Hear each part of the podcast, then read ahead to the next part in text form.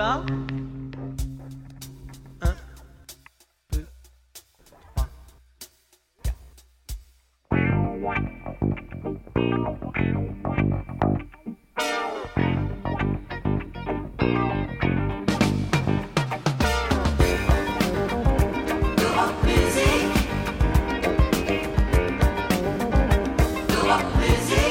Europe 1, iconique.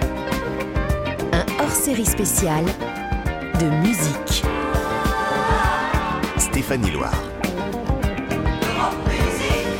Bonjour à tous et bienvenue dans Iconique sur Europe 1.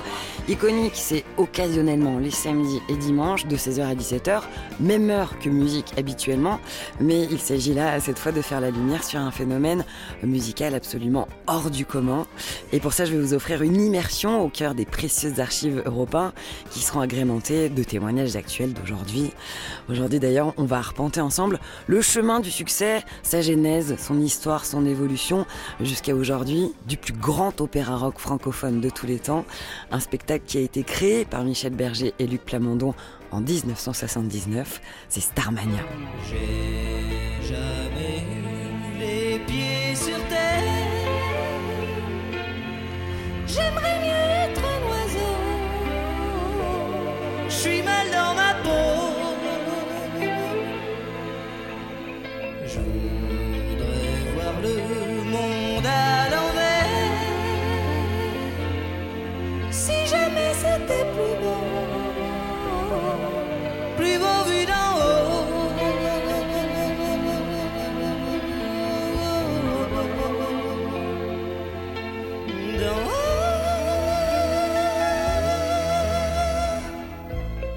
Michel Berger qui est à l'initiative du projet. C'est lui qui va composer toute la musique pendant que Luc Plamondon avait écrire de son côté les paroles.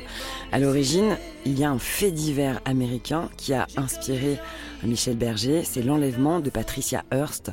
C'est elle qui va inspirer euh, le personnage de Crystal dans la comédie musicale interprétée par France Gall. Crystal, souvenez-vous, c'est la présentatrice de Starmania qui va rejoindre le groupe terroriste des Étoiles Noires. Alors comment euh, Michel Berger et Luc Plamondon ont réussi à remanier ce fait divers pour créer l'une des œuvres musicales les plus marquantes de toute l'histoire de la musique? Mais c'est justement ce qu'on va découvrir ensemble pendant cette heure d'iconique. On est d'ailleurs allé à votre rencontre pour vous demander quels sont vos souvenirs avec Starmania. Euh, Starmania, c'était pas euh, un- quelque chose de musical. Starmania, bah oui, c'était top. C'est pas un truc euh, comme un peu grise ou quelque chose de la sorte? Non, non, non, non, non, non, non, non. J'aurais voulu être un artiste. non, non, chante non. très bien, dû être cantatrice.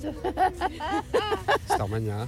Michel Berger, ah bah le, le- le- celui qui est décédé, le chanteur. Quand on arrive en ville de quelque chose comme ça. C'est un garçon pas comme les autres.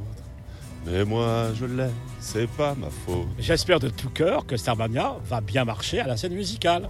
Voilà. J'aurais voulu être un artiste pour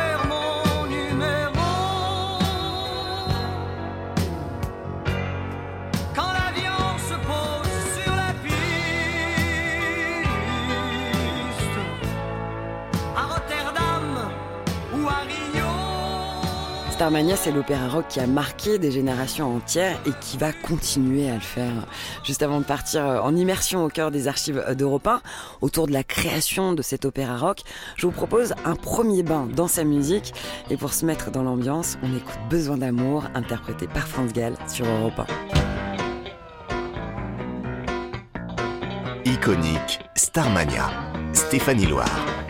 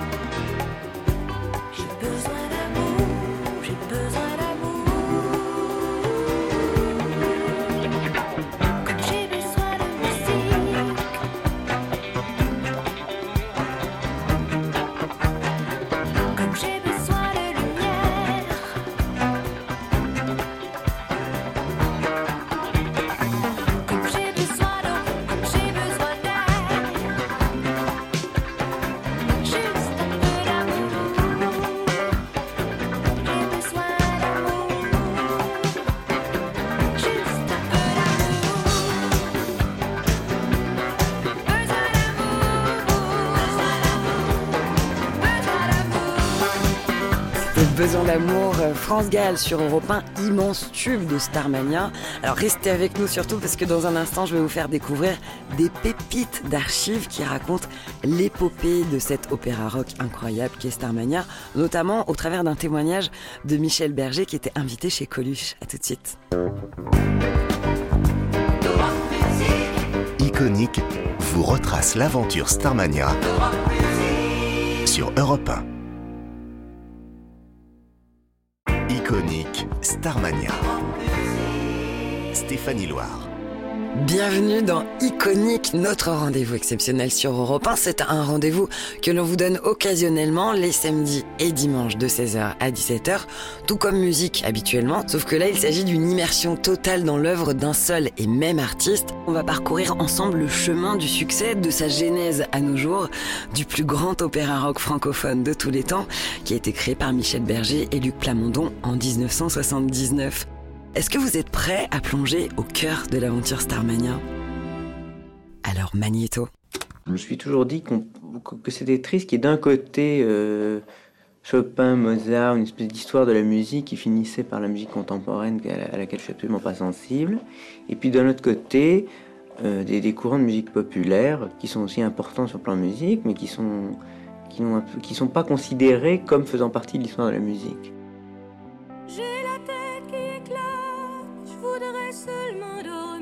On a mis six mois avant de s'apprivoiser. La première chanson qu'on a faite, c'était Le Monde est Stone. Et à partir de cette chanson-là, on a su qu'on allait travailler ensemble. et- Et me laisser mourir.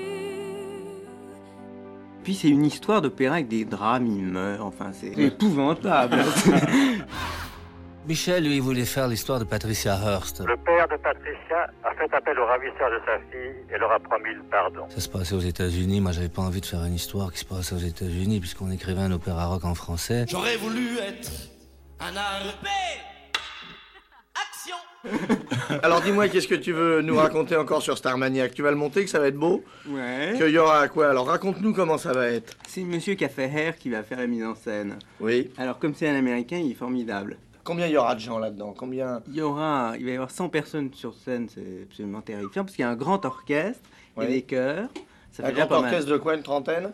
Ouais, c'est ça. Ouais. Enfin, ça, ça fait. T'as les violons en direct, toi T'as pas, t'as Ah aucun ouais. record Ah non, non, pas de bande, rien du tout. Ah ouais, oui. Puis alors une vraie chorale. Ouais. Et ça, c'est- assez passionnant, écrire pour une J'ai eu, chorale. li- hein. j'ai eu l'impression en écoutant le disque que Starmania c'était un projet que t'avais, que, que c'était une envie d'enfant. Ah oui, absolument. J'ai eu l'impression que t'avais toujours eu envie de faire ça et que tu t'étais dit aujourd'hui maintenant que je peux le faire, je vais le faire. Absolument. Ça, Et j'ai eu l'impression encore en, en- en écoutant le, le disque que c'est probablement la dernière fois que tu t'attaques à un tel boulot. Ah oui, t'as tout à fait raison. non, non, mais c'est parce que c'est tellement énorme, je crois que, enfin, ça fait pas très doué de dire ça, mais c'est vraiment beaucoup, beaucoup de travail. Mais en Ouais. plus du travail idiot, c'est pas forcément, je veux dire, le travail de faire le. le- Oui, la création, oui, la pas. création, c'est tous les petits ennuis pratiques. euh, Ouais, ouais. Par exemple, moi, je voulais travailler avec un Québécois qui s'appelle Luc Plamondon, qui travaillait à, à Montréal. Alors déjà, pour travailler avec un type qui habite Montréal, c'est déjà pas commode. Il a écrit les paroles des chansons ou c'est toi qui les Oui, as oui. faites Non, non, c'est lui qui les a écrites. Ah bon C'est c'est le- le- l'auteur qui écrit pour Diane Dufresne et puis des tas, de- des tas de gens là-bas. Oui. Et qui est un vrai auteur de spectacle. Parce que moi, je voulais faire d'abord une histoire, un spectacle, pas une suite de chansons du tout. On a sorti un disque avec des extraits. Mais il faut que les gens s'ennuient pas pendant deux heures. De temps en temps, je baisse le son de la télévision. Et les musiciens vont être euh, à vue du public Absolument, oui. Ah oui, ça c'est Tu sais, le Palais Congrès, c'est une immense salle, il faut, faut remplir. Hein. Oui, c'est ça. Tu vas mettre les musiciens dans un angle, Ouais. un peu face à la scène, quoi, un peu trois quarts euh, à la scène et au public, non? Ouais, enfin, ça, c'est le Dans boulot un du metteur en scène. Oui, mais ça. enfin, tu... ils seront sur scène, ils vont ah pas oui, être dans tous. une fosse. Ah non, non, non, ils vont tous être sur scène. D'autre part, une bande de motards, portant au fond une étoile noire et mitraillette au poing, ont attaqué ce matin. L'autoroute aérienne 320 Nord qui mène à l'aéroport. C'était la première fois qu'on les voyait de près. Alors, au début de ton histoire, C'est une vraie histoire, on a voulu faire un peu une transposition de l'opéra, c'est-à-dire que c'est pas du tout, c'est pas vraiment un vrai opéra, mais c'est d'abord des gens qui ont, qui ont une certaine voix, et puis c'est une histoire d'opéra avec des drames, ils meurent, enfin C'est c'est épouvantable. c'est épouvantable. C'était Michel Berger au micro de Coluche sur Europe 1. On était le 18 octobre 1978, soit six mois avant la toute première représentation de Starmania au Palais des Congrès de Paris. Starmania, il a été joué pour la première fois le 10 avril 1979. Au casting, on retrouve Daniel Balavoine, France Gall, Étienne Chicot, Diane Dufresne, René Joly, Rodi Julienne, Grégory Ken, Fabienne Thibault, Violette Vial et Nanette Workman. Parmi les raisons qui ont d'emblée suscité l'intérêt autour de Starmania, il y a le fait qu'il s'agissait du tout premier spectacle avec un orchestre qui jouait sur scène en live devant un public et sans bande son. Nous bâtirons le nouveau monde atomique où l'homme ne sera plus esclave de la nature. Laissons le passé aux nostalgiques, vivons l'aventure du futur. L'attentat d'hier soir contre le siège social de la Banque nationale et multinationale. On croit savoir que Johnny Roquefort sera l'homme fort des étoiles noires.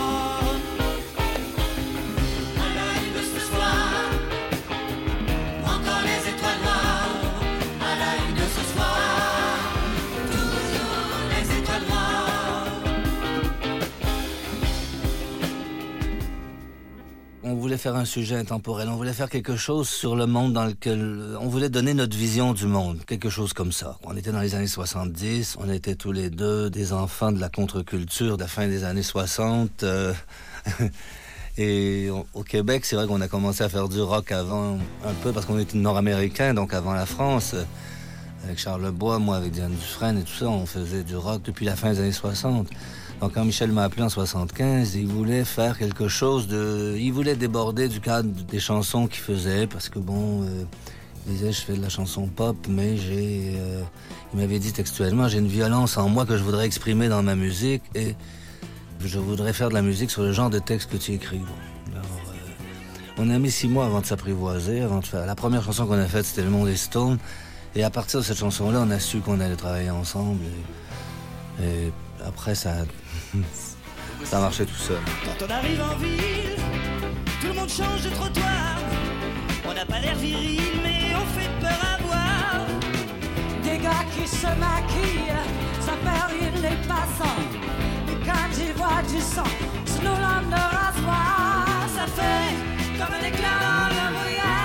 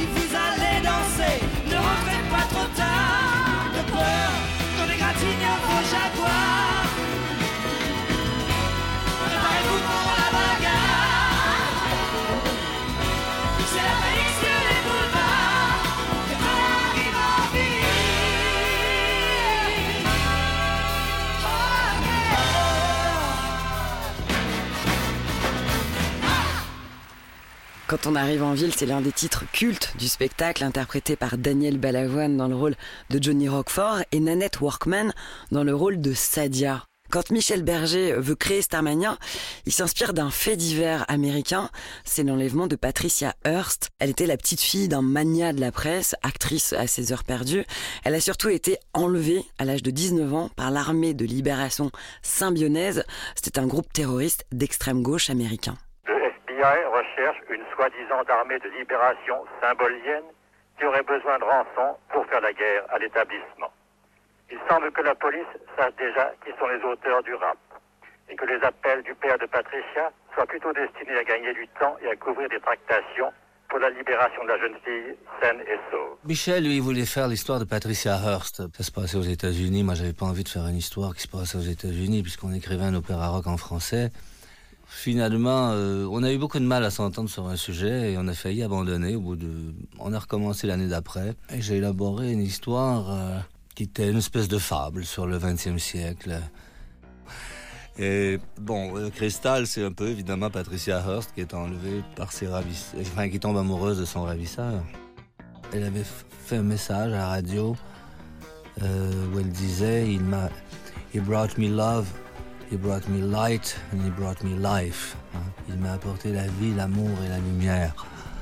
Et dans Besoin d'amour, cette chanson Besoin d'amour est inspirée de, de, de, ce- de cette déclaration.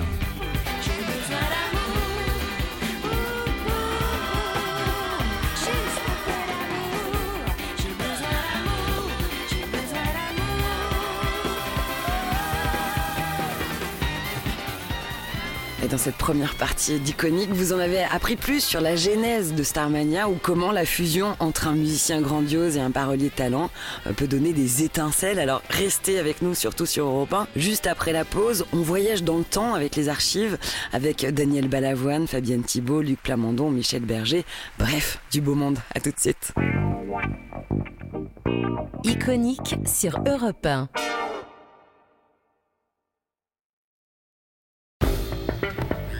Iconique vous retrace l'aventure Starmania. Stéphanie Loire.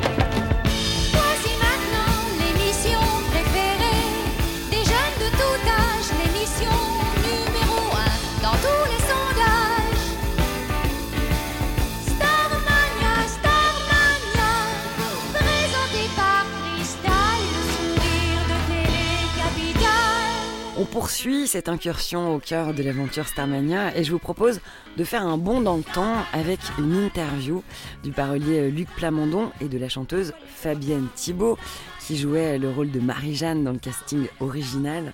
On est le 16 octobre 1996, c'est-à-dire 18 ans après le succès de Starmania. Et écoutez bien, il se pourrait qu'Europe 1 il soit d'ailleurs pour quelque chose dans ce succès. La version montée par Tom en- qui est un grand C'était metteur, assez grand metteur en scène américain qui, qui avait monté Hair sur Broadway et Jesus Christ Superstar. Donc, il l'avait monté très dessin animé aussi, très bande dessinée. Mm. euh, avec Mm, des costumes futuristes, Balavoine il avait un costume euh, Nanette avait en des cuir bottes rouge avec une immenses, grosse euh. étoile noire sur le front. et- C'est un peu manga, pas? C'est très C'était cartoon. manga avant l'heure, Ouais. je trouve.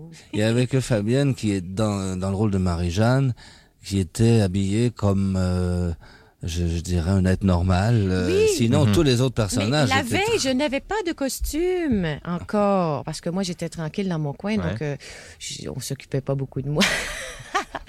parce que Luc avait énormément de choses à s'occuper, parce que c'était pas évident, Starmania, c'était pas gagné. C'est pour ça, d'ailleurs, que je tiens à souligner la présence d'Europe depuis le tout début. Europe a appuyé Starmania depuis le tout début, depuis la création. Et c'était pas évident. Ça a été monté grâce à Europe 1, parce que si on n'avait pas eu le soutien d'Europe, le producteur euh, ne produisait pas Starmania au Palais des Congrès.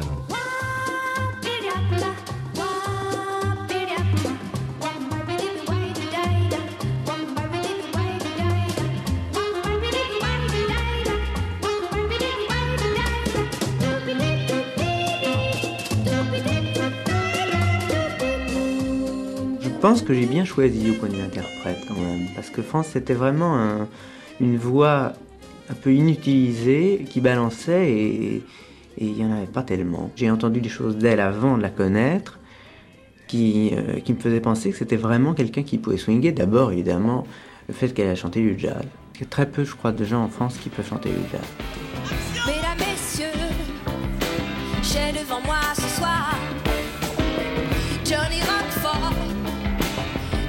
Des étoiles noires, qui pour des raisons évidentes ne nous montrera pas son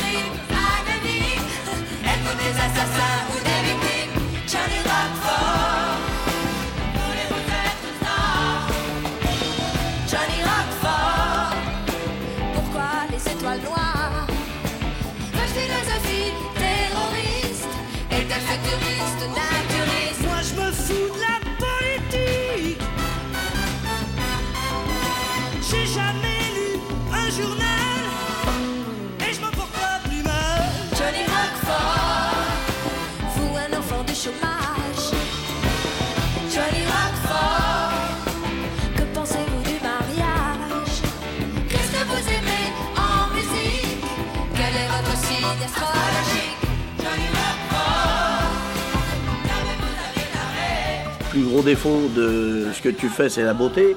C'est vrai parce que, toi, par exemple, le mec qui chante la chanson des loupards au début du. Ouais, ouais. Il chante bien, le mec, hein.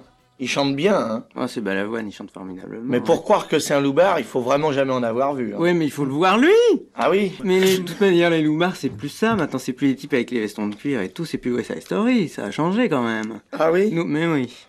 Ah, c'est ceux-là- marrant, mais en pas plus- dans ma banlieue. Ah bon Non. T'es sûr qu'ils se maquillent pas ni rien Dans ma banlieue, non, c'est pas des. Non, non. non, Bon, non. enfin, écoute. Jean-Jean qui sort dans les bistrots de nuit. Ah ouais, on Va nous envoie des maquillés avec euh, lame de rasoir dans la poche, il y en a. Oh. Ah oui, monsieur. C'est pour amuser leurs camarades, non Ah, mais ils se font bien la gueule, comme on dit, ouais. Ah, j'ignorais, moi. Ah. C'est-à-dire qu'il y a eu des petits-enfants à Orange Mécanique, en fait. Exactement. Alors ça, C'est ça, ça, ça. aurait pu être le titre du, du spectacle. Voilà. Les enfants d'Orange Mécanique. Ouais, absolument. Ah d'accord, j'avais pas vu ça comme ça.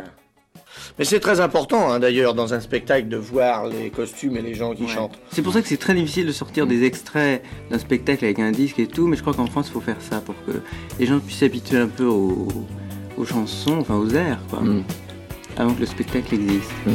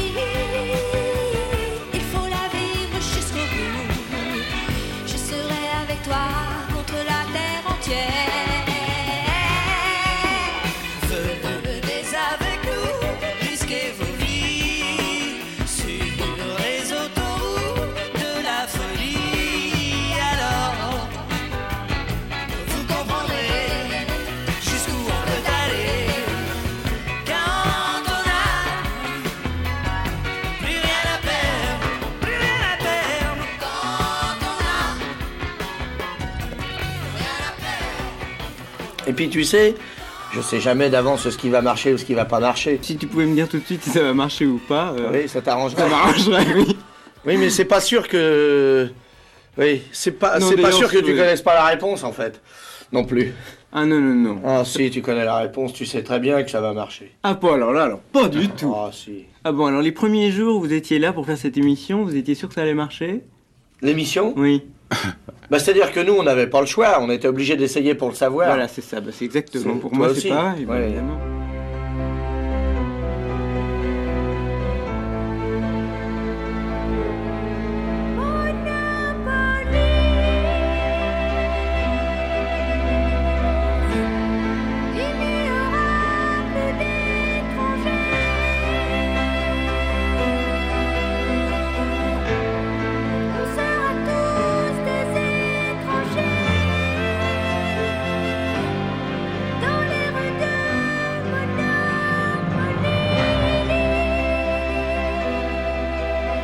Starmania, ce sont des thèmes universels, visionnaires, totalement inédits à l'époque en France.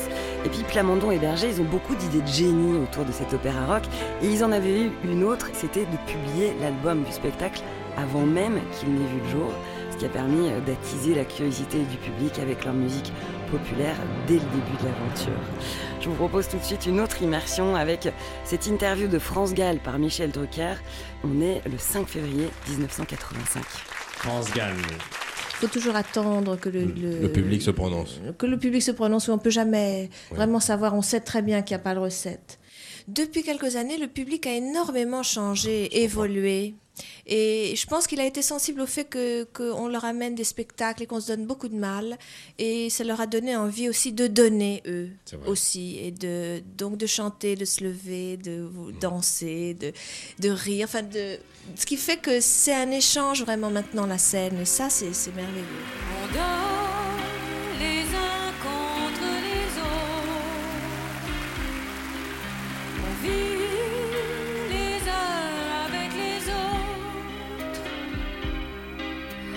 se caresse, on se cajole. On se comprend, se console. Mais au bout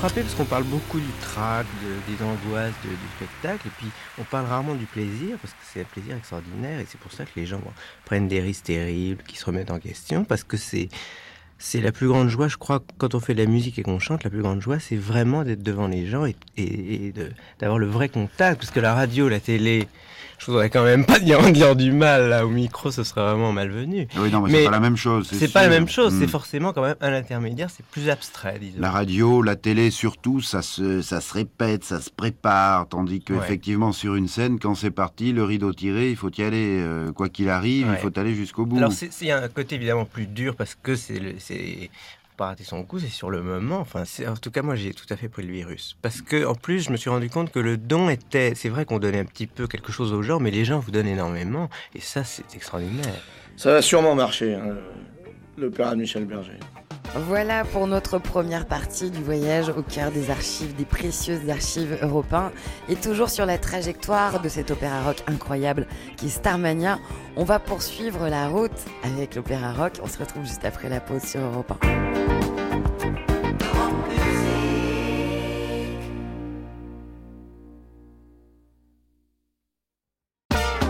Iconique, Starmania.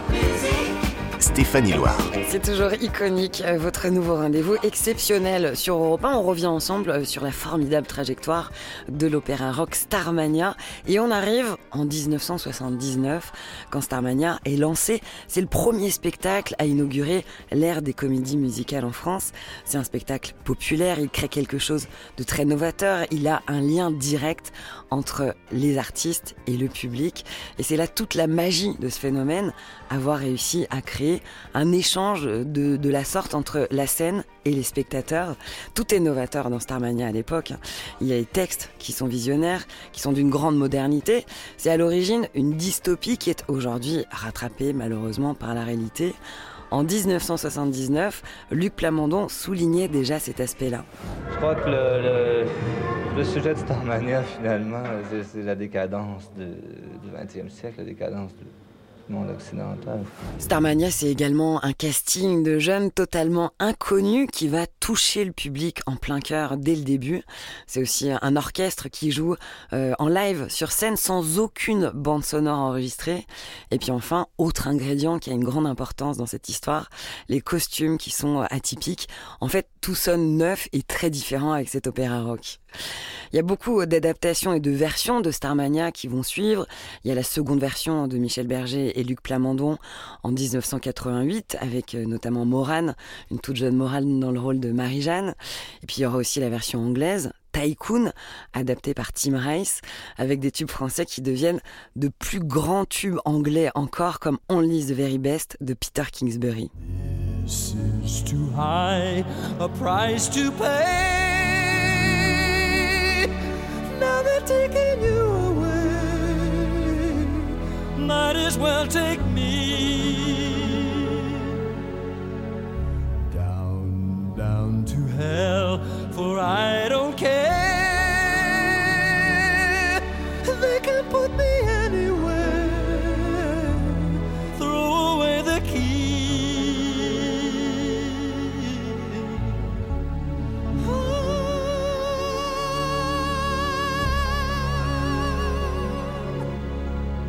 Ou encore plus connu encore, il y a The World Is Stone, interprété par Cindy Lauper.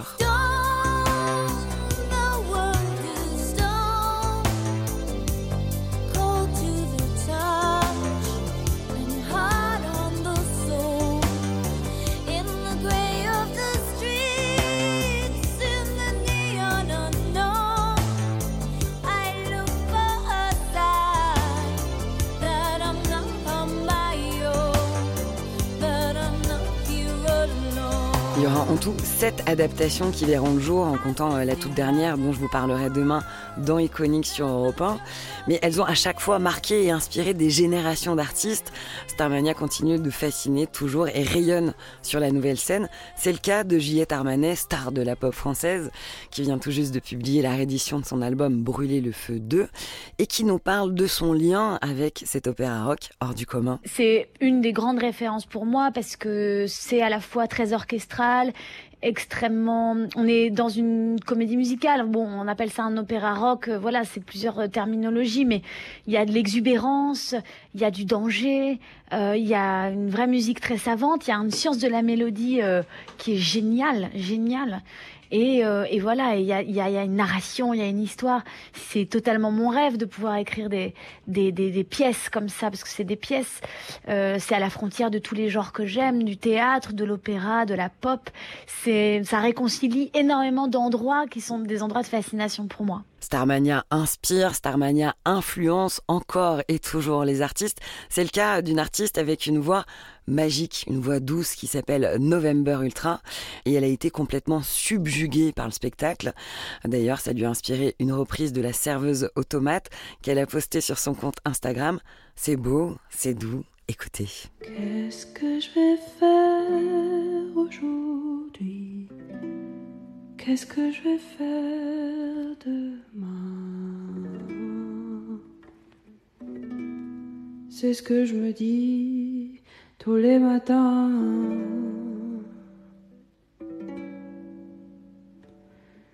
Qu'est-ce que je vais faire de ma vie? Moi j'ai envie de rien. J'ai juste envie d'être bien.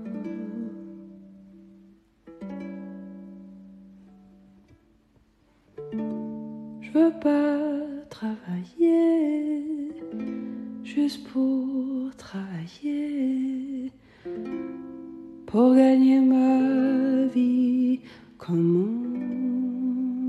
on dit. Je voudrais seulement faire quelque chose que j'aime. Je pas ce que j'aime,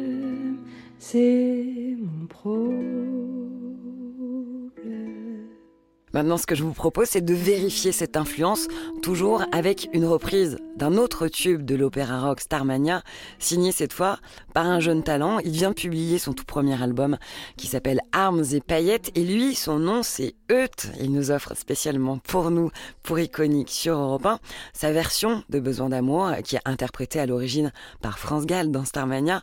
On en écoute un petit extrait de l'original tout de même. J'ai besoin d'amour. Au secours, j'ai besoin d'amour. Eut est en studio avec nous sur Europe 1. Il va nous interpréter sa version de Besoin d'amour qu'il a euh, produite avec Grégoire Théveny. Écoutez, c'est du live et c'est sur Europe 1. Son regard a croisé mon regard comme un rayon laser. J'ai été projeté quelque part ailleurs que sur la terre. Au secours, j'ai besoin d'amour. Au secours,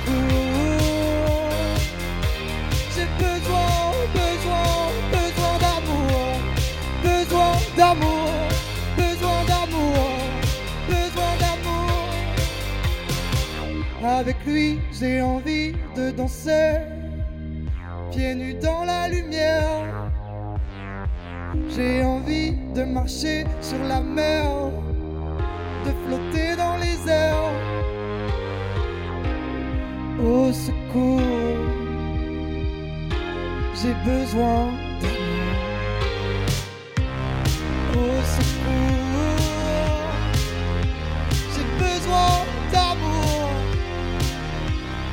Au secours, j'ai besoin, besoin, besoin d'amour. Besoin d'amour, besoin d'amour, besoin d'amour, besoin d'amour, besoin d'amour, besoin d'amour, juste un peu d'amour.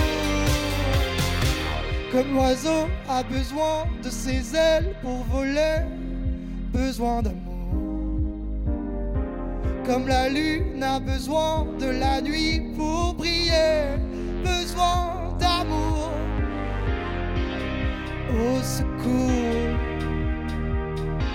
j'ai besoin d'amour.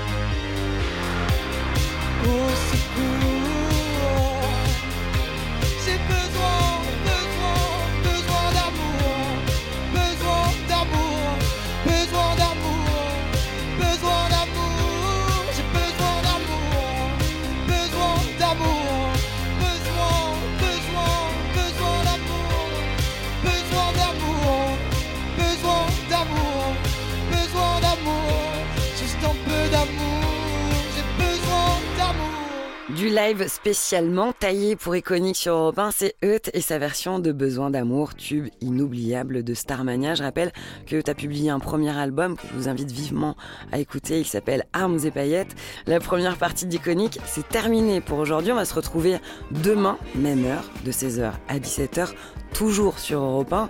Ce sera un deuxième acte de cette immersion au cœur de l'aventure Starmania, au programme des secrets de fabrication, des tubes, des archives cultes de Daniel Balavoine, entre autres, et puis des rencontres avec ceux qui font renaître Starmania aujourd'hui. Je tiens à remercier l'équipe rutilante euh, de cette émission à la réalisation Kevin Ousti, à la coécriture Clara Léger, à la production au mixage du tout sonore Sébastien Guidis et Julien Tarot, à la programmation Grégory Delpech. Au micro trot, c'est Sébastien Bordenave. Pour la recherche musicale, Benoît Valentin. Pour les archives, c'est Sylvain Denis, Benoît Muckensturm, Laetitia Casanova. Merci aussi à Nadia Mielosevic à la direction des programmes et Xavier Joly à la direction du service de production. Une belle équipe dédiée pour vous, les auditeurs d'Europe 1. Je vais vous laisser avec Laurie Choleva et Clap pour parler cinéma. Et nous, on se retrouve demain pour l'acte 2 d'Iconique sur Europe 1. Iconique vous retrace l'aventure Starmania sur Europe 1.